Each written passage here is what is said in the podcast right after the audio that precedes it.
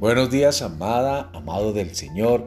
Hoy te invito a que te levantes con la expectativa de las buenas noticias que papá tiene a través de esta semilla de la palabra para ti. Quiero decirte algo en esta mañana. Tú eres la justicia de Dios aquí en la tierra si has creído en su Hijo Jesucristo. La semilla de hoy se titula Usted es justo. En Filipenses capítulo 3 verso 9 nos dice, y ser hallado en él, no teniendo mi propia justicia, que es por la ley, sino la que es por la fe de Cristo, la justicia que es de Dios por la fe.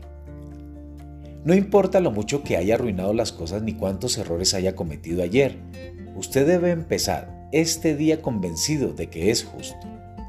No porque usted haya hecho algo para justificarse, sino porque ya recibió por la fe en Cristo la justicia de Dios.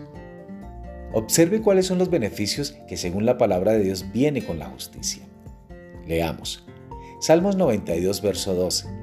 El justo florecerá como la palmera. Proverbios capítulo 11, verso 10. En el bien de los justos la ciudad se alegra. Proverbios capítulo 11, verso 21. La descendencia de los justos será liberada. Primera de Pedro capítulo 3, verso 12 porque los ojos del Señor están sobre los justos y sus oídos atentos a sus oraciones. Salmo 5, verso 12. Porque tú, oh Jehová, bendecirás al justo, como un escudo lo rodearás de tu favor. Salmos 34, 17. Claman los justos y Jehová oye y los libra de todas sus angustias. Salmos 37, 25. Joven fui y envejecido, y no he visto justo desamparado, ni su descendencia que mendigue pan. Salmos 37, 29. Los justos heredarán la tierra y vivirán para siempre sobre ella. Salmos 146, verso 8. Jehová ama a los justos. No permita que el diablo le robe ni siquiera una de estas bendiciones.